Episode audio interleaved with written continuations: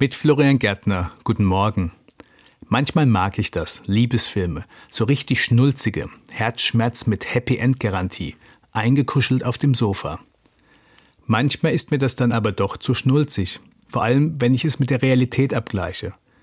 Bei Hochzeiten geht es mir immer mal wieder ähnlich. Da spielt ganz oft das sogenannte Hohelied der Liebe eine Rolle.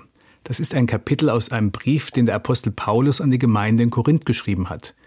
Da heißt es, die Liebe ist langmütig, die Liebe erträgt alles, die Liebe glaubt alles. Fast so schön, um wahr zu sein. Liebe, die alles erträgt, Liebe, die alles glaubt. Ich finde nicht, dass man alles ertragen muss. Ich glaube auch nicht alles. Liebe ich deshalb nicht genug? Oder bin ich gar lieblos? Vor kurzem habe ich das einen Freund gefragt und der hat gemeint, ersetz mal das Wort Liebe mit Solidarität. Ich muss gestehen, so gefällt mir der Text besser, irgendwie alltagstauglicher, weniger nach bloßer Schnulze. Für mich wird der Text dadurch griffiger. Denn was nutzt es, wenn ich hundertmal Ich liebe dich sage und dann meinen Partner, meine Partnerin doch hintergehe und verletze?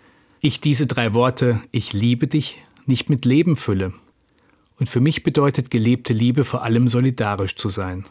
Zusammenzuhalten, wenn es mal schwierig wird, einander zu vertrauen und sich zu binden, in guten und in schlechten Zeiten.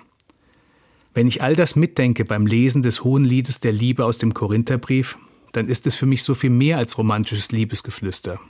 Ich finde die Idee wertvoll, dass Liebe als pure Romantik zu kurz gedacht ist, dass ihr ohne gelebte Solidarität das Entscheidende fehlt, es braucht eben beides, in Partnerschaft und auch in der Gesellschaft. Dort, wo Menschen einander liebevoll und solidarisch begegnen, da entsteht eine Gemeinschaft, die stark ist in Krisen und leidenschaftlichem Feiern. Das ist dann ein echtes Happy End. Florian Gärtner, Landau, Evangelische Kirche.